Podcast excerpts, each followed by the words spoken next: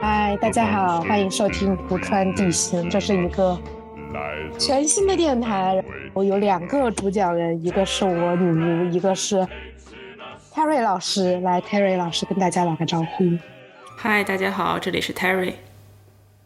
啊，然后我们为什么要做这个电台呢？让 Terry 老师来跟大家讲一下我们这个电台的目的啊。呃，其实这个电台的起源就是起源于在二零一八年的时候，女巫老师向我安利了一部电影，然后在我们录音的现在就是二零二二年的六月份，我依然还没有看这部电影，所以呢，我们想开一个电台来跟大家聊一些你可能跟别人安利了十次，别人也不会看的电影。当然，我们最后的目的还是希望大家去看啊，大家要搞清楚啊。当然还是希望大家看的。然后我们第一期的主题当然是一个非常非常湖湖川地心的导演，叫威廉·卡索。我相信可能很多朋友并没有听说过这个导演，但希望大家今天听完我们的节目之后，能够下定决心去看至少一部威廉·卡索的作品啊。那首先呢，我们来介绍一下我们是怎么知道这个导演。像我，我先说好了。就我怎么知道威廉·卡索的，其实是有一个也很湖川地心的电影叫《c c l Be Demented》，呃，翻译过来应该叫《疯狂西塞尔》，然后是一个，也是一个 B 级片。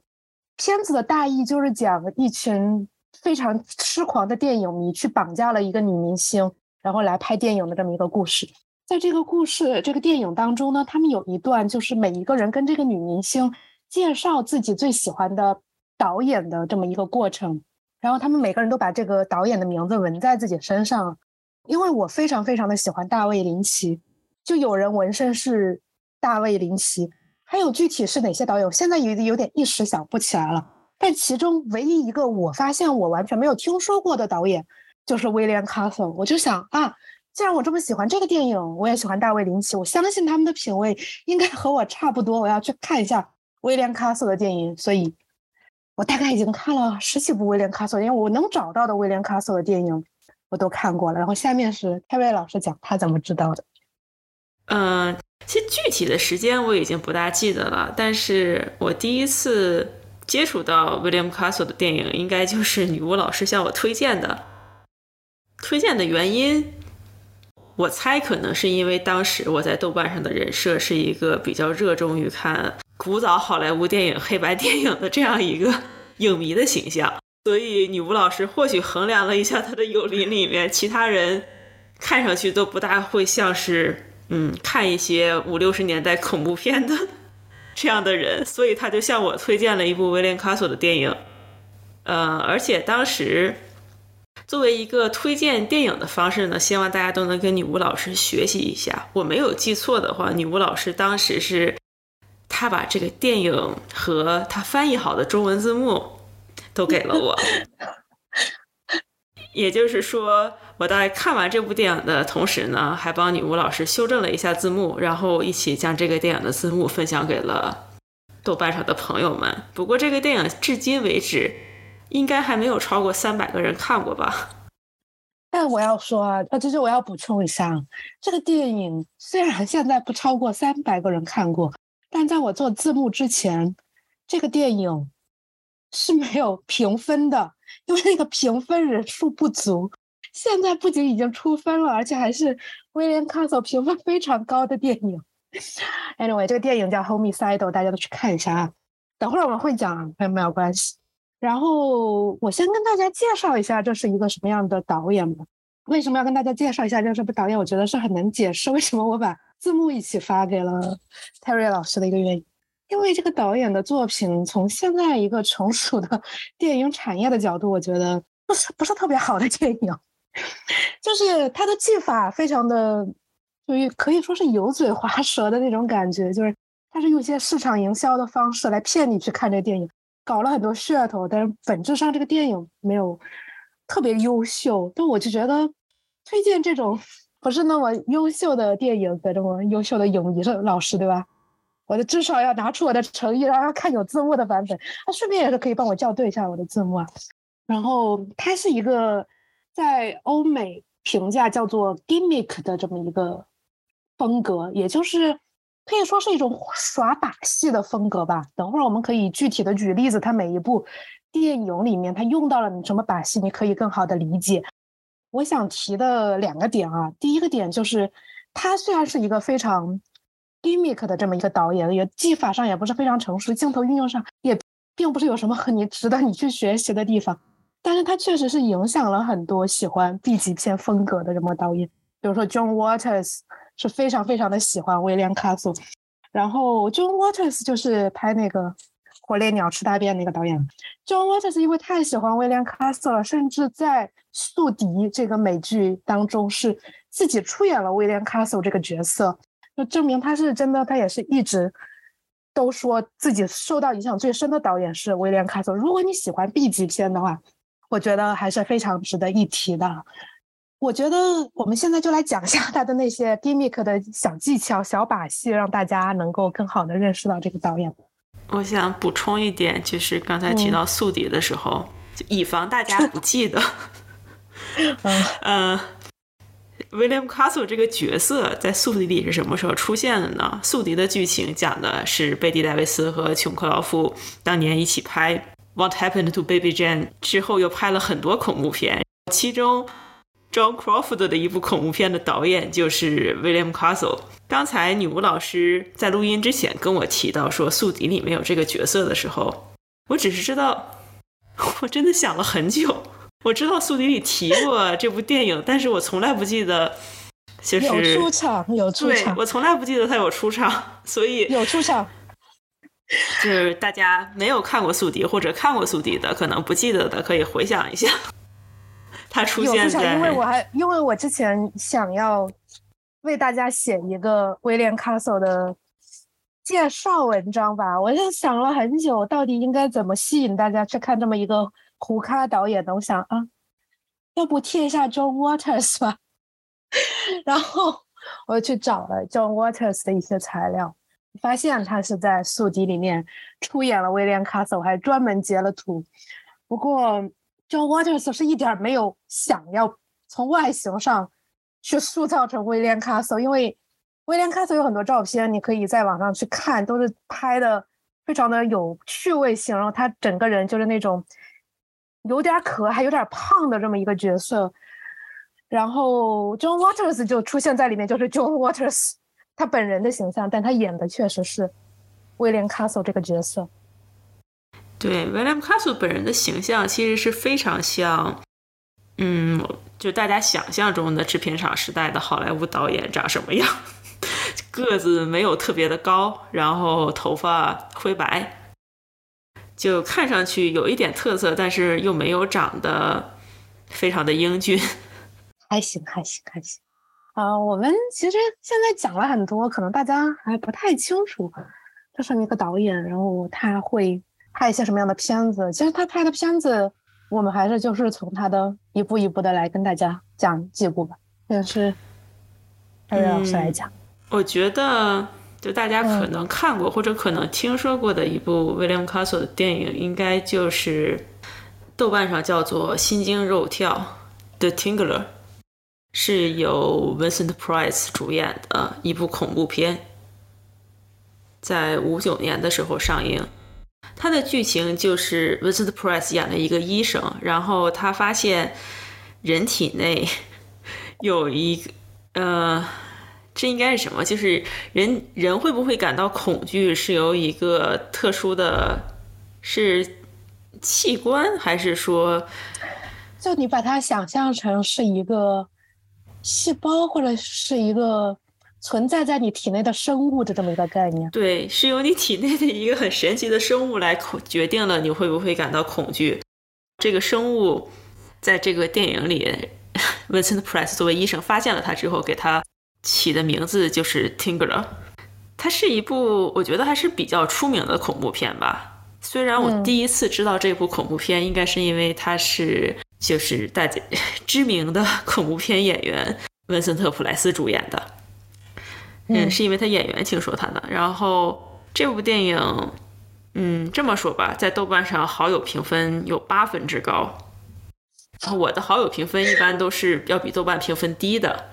所以我的好友评分只有六点五，我觉得是因为你你的好友评分被我的五星影响了。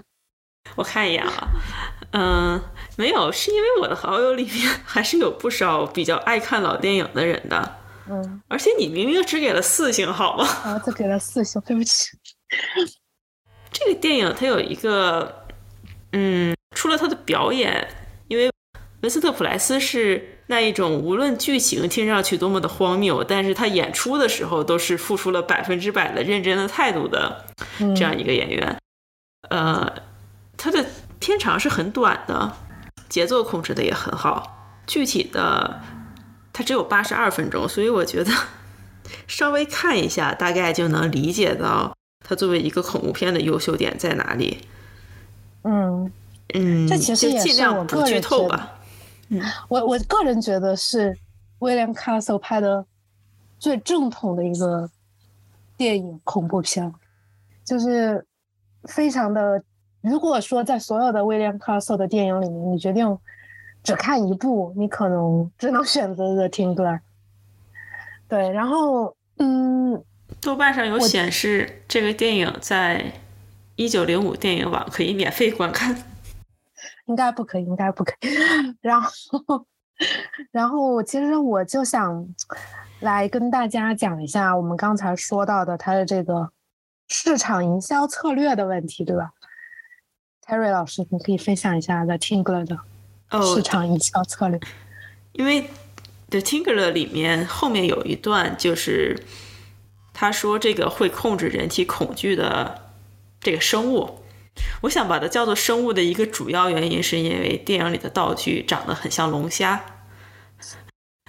然后这个很像龙虾一样的生物，呃，从医生的实验室溜走了，溜到了一个电影院里。它的原理是因为这个生物可以让人感受到恐惧嘛，所以在这部时长只有八十二分钟的电影里，会出现一段观众坐在电影院里。”看里面的是警察还是医生？因为太久之前看的，不大记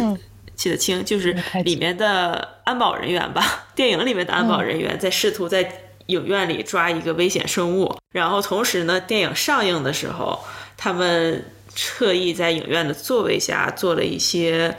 机关设置吧，就是你能会感受到有生物爬过你的腿边。对，会不会有？我是觉得可能现在咱们听这个，觉得啊，这不就是现在的四 D 电影吗？但是你要考虑到这部片子是在一九五九年上映的，那个时候的呢，观众是非常天真的。而且最更重要的一点，我觉得现在的四 D 电影它并不一定有说是你在。电影屏幕上、荧幕上放的是别人在电影院里抓一个危险生物，然后你感受到的是你脚下有一个危险生物路过了，就是这种感觉。嗯，确实，我们可以把它更现实的幻想成一下，就是比如说幻想成一只老鼠，可能更容易代入。假设说有一只非常危险的老携带有致命病毒的老鼠，然后电影院里。屏荧幕上在放的是 有人在抓这只老鼠，然后这时候突然你的脚边出现了一只老鼠，对，就是融入叙事的 gimmick。对，然后我可以跟大家简单的讲一下他其他一些电影的那个 gimmick 的手段啊，就其实他的手段，你现在你听上去可能会觉得好像还行，但是在当时市场营销可能并不是那么广泛的一个概念。我讲几个我个人比较喜欢的。他的 gimmick 的手段，第一个是我可能算是我觉得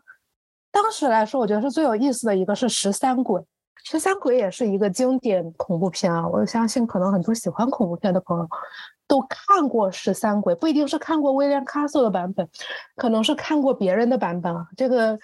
十三鬼进行过很多次的翻拍，有很多个版本。在威廉·卡索的十三鬼里面，他当时是。选择了一个让观众戴一个那种一边是就是那种眼镜，就是那种双色眼镜。然后你取了这个眼镜，你是只能看到这个画面中的人物的，就是人。但是你戴上眼镜，你可以看到画面中的人和鬼。所以如果你取了眼镜，你就可以以一种你就是这个电影里面的主角来感受这个电影，但是你戴上这个眼镜，你就是上帝视角。但是我可以放负责任跟大家说，如果你真的要现在要去看这电影，但是你现在可能已经没有办法感受这种戴着眼镜取了眼镜的快感之外，这个电影因为受制于它是一个一九六零年的电影，它拍的非常的粗糙。所以它的技术跟不上，而且鬼都很怪，并不好看。但是对当时的观众来说，它的这种互动感是无法超越的。然后我看到后面好像在二零零一年有一个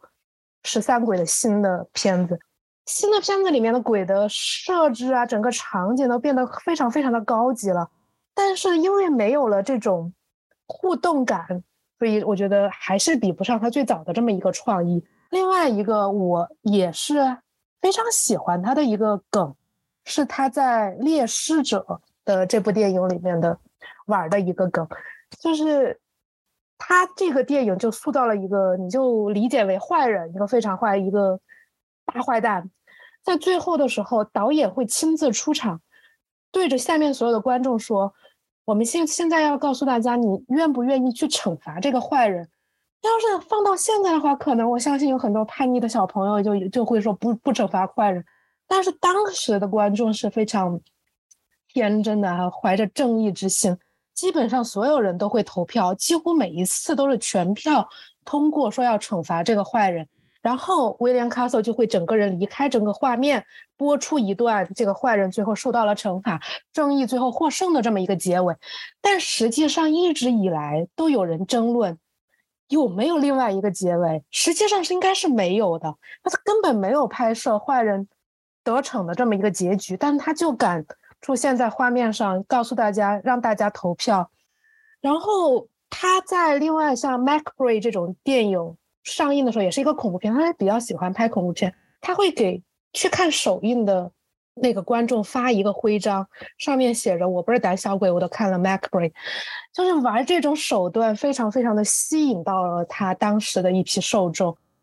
他当时的票房应该是还不错的，他也是一直不断的在拍片，他每次有了一个好的收入，他就会把它投入去拍下一部电影。但是从另外一个角度上来说，他吸引了很多受众，但他也就限制在这件事情上了。他就始终都是限制在搞这些小花样，使得一些比较正统的、真正的电影人可能就觉得玩这些把戏算什么，算什么英雄啊的这么一个概念。我刚才提到十三鬼的时候，我又打开他的豆瓣页面，你就是在你说到他，就以现在的眼光看，呃。这个评价很差是吗？所 以我有看到一条短评，就是嗯呃，他说的是相比去掉特殊体验也很幼稚的《The Tingler》，就是我们之前说的心惊肉跳，这部感觉就像游乐场特工啊。其实其实我我我觉得这个评价倒是准确的。就我之前有跟大我跟 Terry 老师说过，我说他有一部电影叫《Let's Kill Uncle》。我在 IMDB 上看有人评价这个电影，说这个电影就是 Disney Gone Wrong。我觉得威廉·卡斯的所有电影都是 Disney Gone Wrong，就他有一种很幼稚、很天真、很浪漫的想法在里面。但是这种天真烂漫的东西，我觉得还挺少见的。我自己是还挺喜欢的。你不能把它当成一个正经的电影去评价。那我觉得，其实某种程度上来讲，就。嗯，怎么说呢？就是它的 gimmick，嗯，有一点像是，就是前些年国内的影视产业还很发达的时候，也有出现过这种情况嘛。就是有一些电影，它的成本或者不高，或者是它本身不是一个有嗯多大受众的电影，但是它通过一些营销上的成功，对，来让人进电影院。获得了一些商业上的成功，但是很多时候和现在的这些营销手段不同的是，当时的 William Castle 的 gimmick 其实他始终如一嘛，就是他一直都拍的是这一样的题材，对，也一直在很用心的做着就是也很用心，也很有童趣的做着一些梗。这个 William Castle 拍了很多部电影，你可以看他的履历，他几乎一年要拍一到两部电影的感觉，就是在他是一个非常非常高产的导演，就我觉得他就是在以真的是一种童心在做这个东西，然后他六十岁就去世了，所以相比于他拍的电影的量和他拍摄电影的时长，真的非常非常的喜欢电影，这一点我也是非常尊重的。我就特别喜欢看到这种真的对电影有热情的导演，我觉得是能够从他电影里面感觉出来的。对啊，而且我嗯。提到就是他最出名的作品《心惊肉跳》，呃，里面嗯。有一段应该是就是浴缸里全都是血的嗯，片段。如果有看过前些年陀螺导演的嗯。一部电影，叫做啊，Crimson《猩红山猩庄。红》山风。Pigs 是什么什么？还是猩红山庄？山峰，呃，对，就是如果有看过嗯《猩红山峰》的话，嗯，里面有一个真的不觉得很类似的设定，应该是有点像致敬吧，或许是，我觉得嗯应该不是。好吧？呃嗯，Cream Pig，Crimson Pig，对。你说这片子像《猩红山峰》，还有人想去看这片子吗？《猩红山峰》评价也不怎么好吧？但是《猩红山峰》里面有很多就是嗯让人想到老电影的地方，嗯，很古典，就是出嗯对，我也不觉得它好看。艺术设计上比较好。我我对我现在其实想提醒大家一下，威廉·卡索所有电影都不吓人，就 当年大家觉得吓人的都不吓人了，就非常的非常的啊，像大家，但我我我是一直有个观点啊，我是觉得现在的大家对于恐怖片的评分都太苛刻了。就你是一个成年人，已经十八岁了，你还能被一电影吓得屁滚尿流吗？肯定不会啊。所以，所以我觉得以它吓不吓人去评价恐怖片，我觉得不太。第一方面，我觉得它要是氛围做得好的话，是一个优点。另外，我觉得恐怖片要幽默。就你如果真的只是想把人吓到的话，你放够多的 jump scare 就够了。但你如果没有一点别的，你的世界观或者说你不幽默，没有什么恶趣味的话，就会觉得很无聊。毕竟大家看恐怖片儿，不是为了感受什么世界的真理，不是为了了解什么人性的光辉，是为了寻求刺激、乐趣、开心一刻啊！我觉得，我还觉得大家要放宽了心态，多多接受各种类型的恐怖片儿。不过我要纠正你一点，我要纠正你一点。嗯，威廉·卡索现在在豆瓣最知名的片子是《Rosemary's Baby 》，并不是 The Tinkler。这个是要说，就是嗯作为导演最知名的一部电影，嗯，应该是 The Tinker 的。嗯对，我们后面可以讲到为什么罗斯玛丽的婴儿会出现在这样不出名的一个导演的 对，我们等会儿可以讲一下品表里 Rosemary's Baby，然后我们等会儿还可以讲一下在拍电。影之前，希区柯克，希区柯克就是一些大家都耳熟能详的导演和威廉·卡索其实也有一定的关系。对你先说，你先说。哦，说到这个耳熟能详的导演，其实，嗯嗯，嗯我觉 就是威廉·卡索在起步的时候，他还跟一位嗯非常知名的导演有过联系，就是奥森·威尔斯。嗯因为当时他好像是找到了威尔斯的电话，然后向他当时正要去好莱坞拍《公民凯恩》的威尔斯，呃，去租借了剧院吧。嗯这就是要提到，也是算是在进入好莱坞成名之前的威廉姆·卡索的一个市场营销上的一个代表作吧。嗯，就是他租下了这个剧院之后呢，他聘请了一个德国的女演员。其实我们是不是应该提一句？嗯，威 廉·卡索其实是一个，是一个那个，他其实是那个，他应该是有德国血统的人，应该算是一个混血的美国人，因为他本名就是一个德语的名字，不是不是威廉·卡索，而是威廉，我不会念的那个德语 castle 的德语，他应该是有对他家应该是德裔德裔的，对二代移民。对你你可以继续说，他要请德国，对他请他聘请了一个德国女演员，然后在这个剧院里就是演戏剧。嗯，当时可能是因为有一些，当时有一些规章制度上的要求吧，嗯还是说美国的演员工会的一些要求。总而言之呢，就是演员是德国人的话，他不可以在美国演美国的剧本。嗯嗯，现在听起来还蛮奇怪的。嗯 当时的威廉姆·卡索就是他用英语写好了剧本，但是呢，他把这个剧本就是自己翻译成了德语，嗯跟别人说这是一个嗯，这个原本是一个德国的剧本的，所以请一个德国的演员来演，是符合这些规章制度上的要求的。不仅如此呢，他在宣传这个电影的时候，嗯他还用了一个标语，就是说这个女演员是敢拒绝希特勒的一个女演员。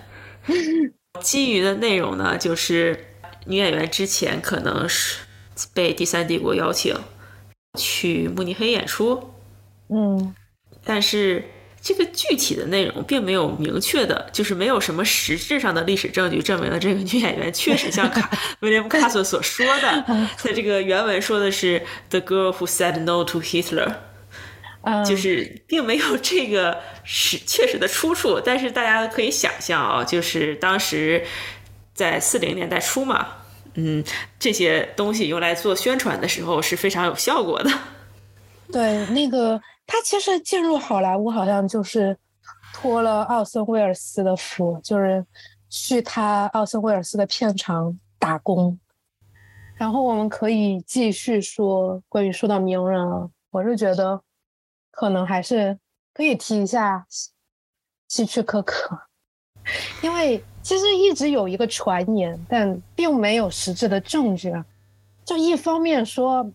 希区柯克抄了。学习了，应该说学习了，学习了威廉卡索。一方面是说威廉卡索学习了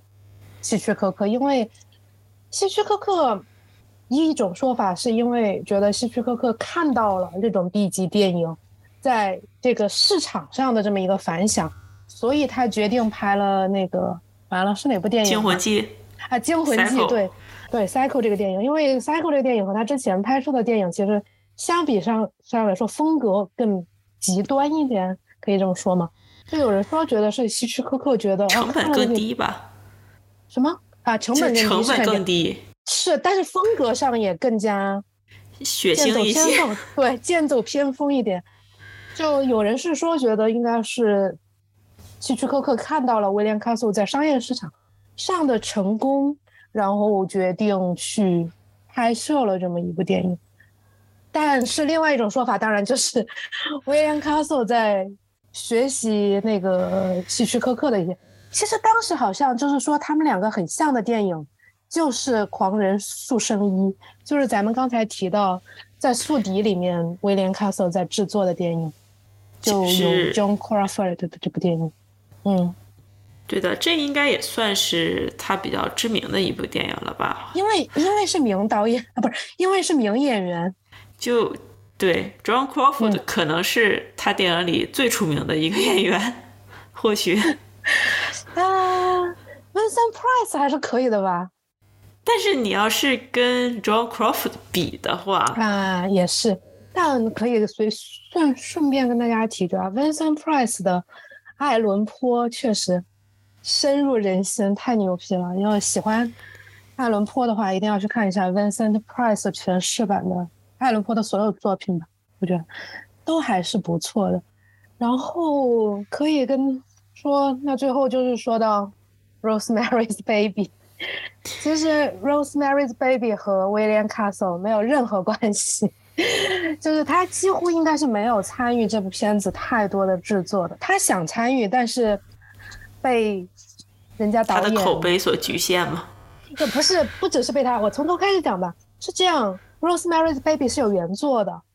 然后我在呃很多年前，在这本书刚刚上市的时候，威廉·卡索就发现了这本书，他觉得非常的适合他。什么一个女人怀了一个魔鬼这种故事，一看 B 级片爆炸，对吧？他就把这个版权买下来了，买下来所以就想说，其实我觉得就是这里插一句啊，嗯，就无论是他的 gimmick 还是他非常有先见之明的对买了罗斯玛丽的婴儿的版权，就是说他作为一个导演在市场上，但市场嗅觉很判断力敏感，对，对，这大概也可能是，嗯，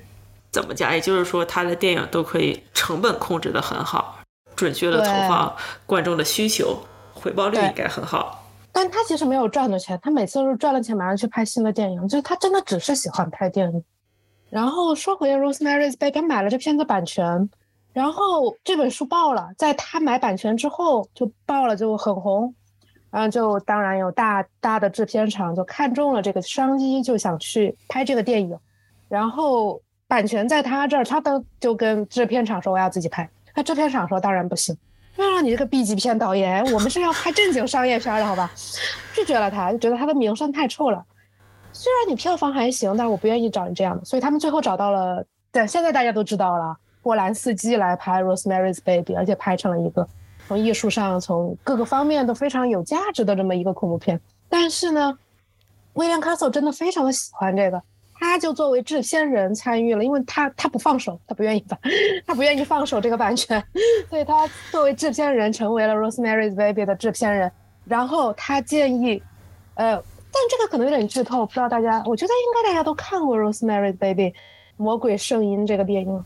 就这个电影从从头到尾是没有出现过那个婴儿的镜头的。但是威廉·卡索其实是设计了很多这个威廉 baby 的这这个婴儿的镜头，也是希望放在这电影里面。当然，波兰斯基义正言辞的拒绝了他，觉得放这种东西不就变成你的 B 级片小趣味了吗？所以他不愿意放这样的东西。所以他其实作为制片人，本质上他应该是没有太大的话语权。对，然后威廉·开始有一个习惯，就是他每一部片子他都会自己出场、出镜，就是演一些什么路人啊、路过的人、店主啊。然后在《Rosemary's Baby》里面，他也出镜了，演了一个在电话亭接电话的路人。如果大家有机会重温了这部片电影的话，可以去看一下，找一下那个在电话亭接电话的路人，因为那个镜头说真的，其实不是很必要，我觉得完全就是为了他的出场而安排的。这个爱好其实也蛮希区柯克的嘛，就啊、是、对的，对的，对的，对的，是希区柯克一模一样的兴趣。他和希区柯克就是相当于是一个艺术成就更高的他，和一个艺术成就更低的他。但呃，但是说到《惊魂记》，就是希区柯克的《惊魂记》，嗯，我觉得有必要讲一下，在您的字幕的 极力推广下，成功的使他在豆瓣由评分人数不足到了现在是呃接近四星的一个分数的电影《杀人》因为它就很像《惊魂记》嘛，对啊。呀、嗯，Homicide 像惊魂记吗？我觉得 Straight Jacket 更像一点。嗯，但是《Homicide》在时间线上看，然后啊，对，但是这样的《Homicide》是一个，就怎么说呢，非常不成熟的电影。现在我相信大家现在去看，可能开场五分钟就知道这是个什么梗了，但当年看还是很有乐趣的，嗯，非常有乐趣。对，然后里面同时还有就是坐在轮椅上的老妇人，嗯，有人那个杀，就是手里拿一这一把尖刀杀人的这些剪影，就是就不是说剧情啊，就是说它有一些元素上你能看得到，嗯，嗯。这些大爆的和之前大爆的嗯，这个恐怖片、惊悚片的影响吧。嗯，对，我觉得，而且杀人里面。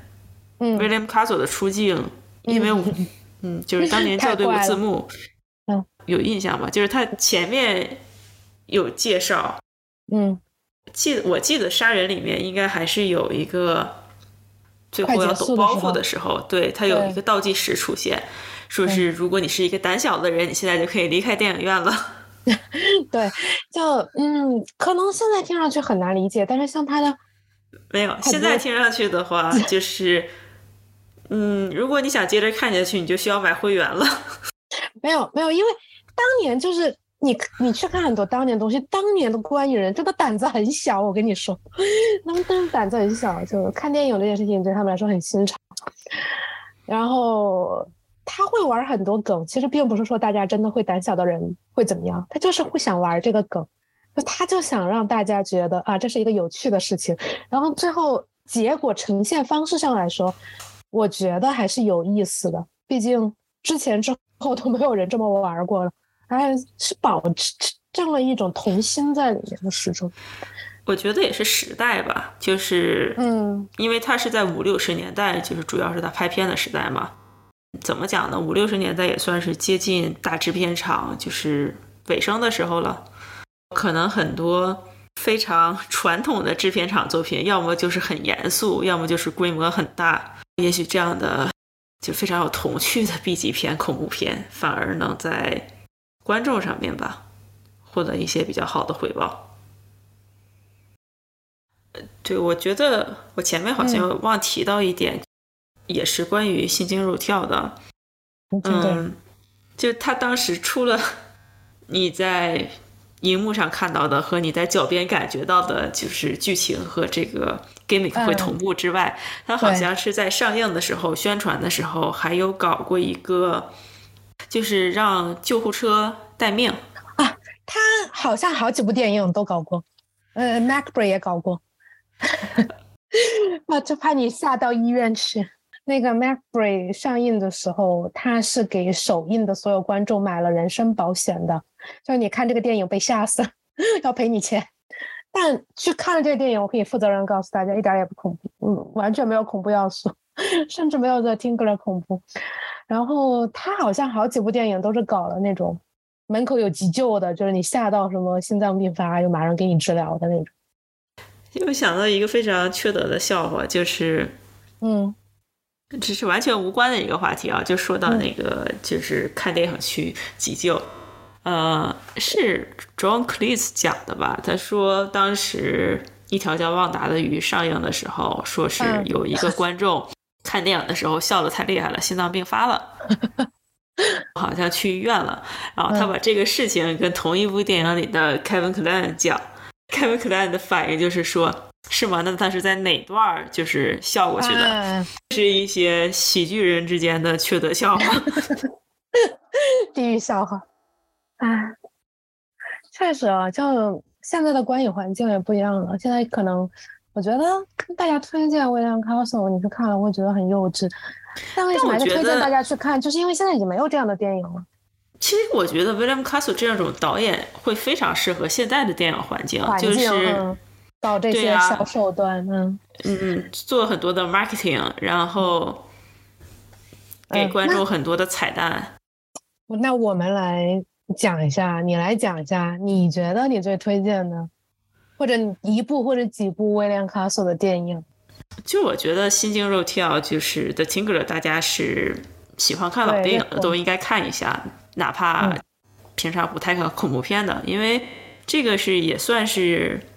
无论是 William Castle 作为导演，还是 Vincent Price 作为他的男主演，就是都是这两个人的代表作。还有一个我想推荐的东西，其实不是他的电影，但是呃，我觉得听了这期对他这个人有兴趣，但是并不是很想看黑白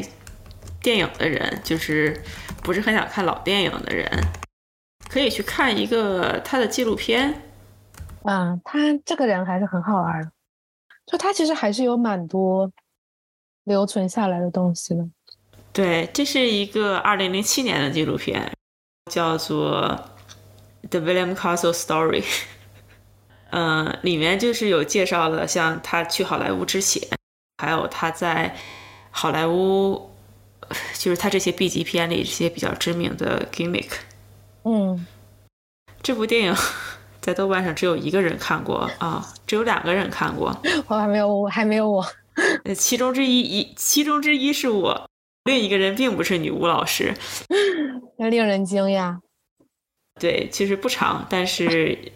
嗯，也有，对，就大家可以看一下。我觉得大家如果看了这个纪录片，自己应该会有去想补一些 William Castle 的电影。对，也是。嗯，比如说还有一些很有趣的细节吧，并不是说这个电影多么好看啊，好像是在《猛鬼街》是这部吗？猛鬼街，对，就里面是有一个骷髅的嘛。其实很多部都有骷髅，猛鬼街也有骷髅，没错。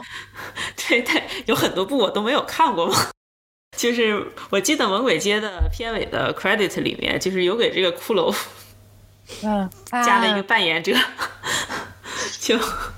就是，因为它完全是一个道具的骷髅，就是甚至说你在下，嗯啊，就是说你在看到的资源里，嗯，就是幺零八零的这个高清的资源里，你能看得到当时的那个年代会用的一些特效，就是这些线什么的在拉这个骷髅走，对对对对对，我现在看还是很很低级。哎，当年毕竟没有嗯 CG 嘛。那就是作为豆瓣上最大的威廉姆·卡索粉丝，女巫老师，你想推荐哪一部呢？觉得大家一定要看。我我我其实是这样或者想的，哪几部？对我其实这样想的，我有三部电影想推荐给大家。第一类呢，就是你是喜欢比较正统一点的、比较传统的恐怖片儿，想知道这个 导演水平的上限呢，就是刚才天瑞老师讲的《The Tingler》，肯定是他从某种意义上说最好的电影啊。那第二部就是，如果你想看一些他比较有想法、比较实验性的电影，我是非常推荐他的最后一部电影，叫《长腿人》，那最后一部自己作为导演的电影。这个电影几乎我我称之为默片，当然不是默片，有台词，但台词量非常的少。但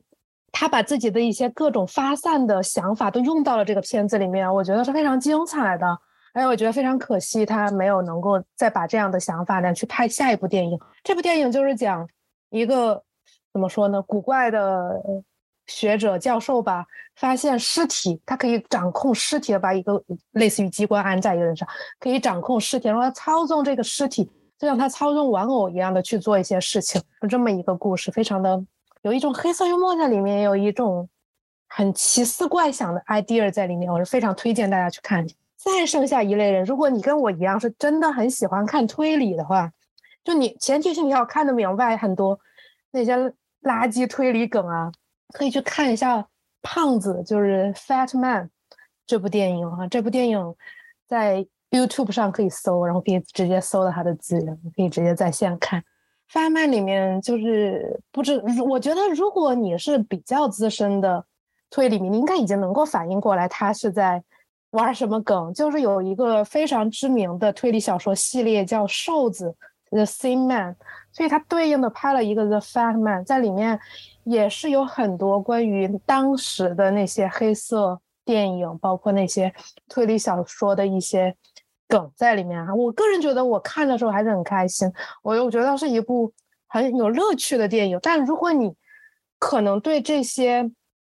知识不是储备不是那么多，你可能看这个电影会觉得有点无聊，所以呢，我就是想跟大家推荐就是这三部电影。然后，如果你是真的看了任何一部电影你喜欢，那是最好，你可以去看一下 Homicide 我做的字幕。如果字幕翻译有问题，大家也不要喷，谢谢。不过还要跟大家提一句，呃，Tinger 和这个狂人塑身衣这两部，还有我翻译的那部是有字幕的，其他的可能是没有字幕的，但是不要怕。威廉·卡索是一个并不太会写台词的导演，他台词非常的少，非常少。负责任的告诉大家，真的很少。还有很多场景是没有台词的，他用的台词也不难，所以我相信大家没有问题，也可以看下来哈。那、嗯、我相信看 看黑白电影的人，没有就是会愿意看黑白电影的人，都是不需要字幕的。他老师一直跟我说。为什么有人要字幕？为什么有人要字幕？肯定是有人要字幕的，大家肯定还是有这个担心的。不要怕，威廉·卡索的台词量非常少，非常简单。那我们今天要推荐的导演和、呃、电影已经说完了。其实说真的，我觉得聊到最后，我真的我自己的感受就是，我聊了这么多，真的会有任何一个人，因为我们这期电台去看了任何一个片子吗？嗯。我觉得 不会，我觉得我真的还是推荐去大家去看一下那个纪录片。可能看了他的纪录片之后，你会想去看他其他的电影。对他其实是一个人格魅力很有意思的人，可能电影吧就那样。嗯，那我们今天为大家的嗯电台内容就到此结束了，我们下期再见，拜拜。我们下期做什么？对啊，我觉得如果这期哎，应该是这样说，如果这期真的有人说 OK，因为你们这个电台，首先有人听我们这个电台，其次真的嗯有人因为听我们这个电台去看了威廉·卡斯的电影，我才决定做下期。我觉得应该不会，应该不不需要下期。其实录之前我一直跟泰瑞老师说，我下期要做汤姆克鲁斯。啊，汤姆克鲁斯没有一部电影是胡穿地心的。对呀、那我当时说的是，你怎么要这么一个选题？你为什么要去做汤姆克鲁斯？呃，Anyway，希望大家给我们一点 idea，或者至少告诉我们有没有因为我们今天的电台产生了一点兴趣，至少下载了任何一部 威廉卡索的电影。我们可以记录一下现在的嗯杀人，就是有嗯字幕这有道理，有，道理。我们来是看。一百一百八十六人评分。我今天看到的是，但有可能有些人他点看过不评分，你要看看过人数。往下拉，谁在看这部电影？下面有二百四十六人看过。然后我们来看一下《The Tingler》这两部，我觉得是最有可能会有人去看的吧。《The Tingler》现在心惊肉跳，心惊肉跳，现在的看过人数七百八十二个人，挺多了。谢谢大家。它是最有望破千的一部。嗯，嗯，毕竟有 Vincent Price 嘛。嗯，对，就这样吧。我们可以立一个非目常小标的目标，比如说，当的 Tinker 破千的时候，我们再来考虑第二期录什么。那是不是那那是真的是下辈子的事情了？不过我们也 可能豆瓣倒闭了，它都没有破千呢。呃，anyway，嗯嗯，如果如果你因为这个去看了，记得告诉我们，谢谢大家，真正的拜拜，拜拜。再见，拜拜。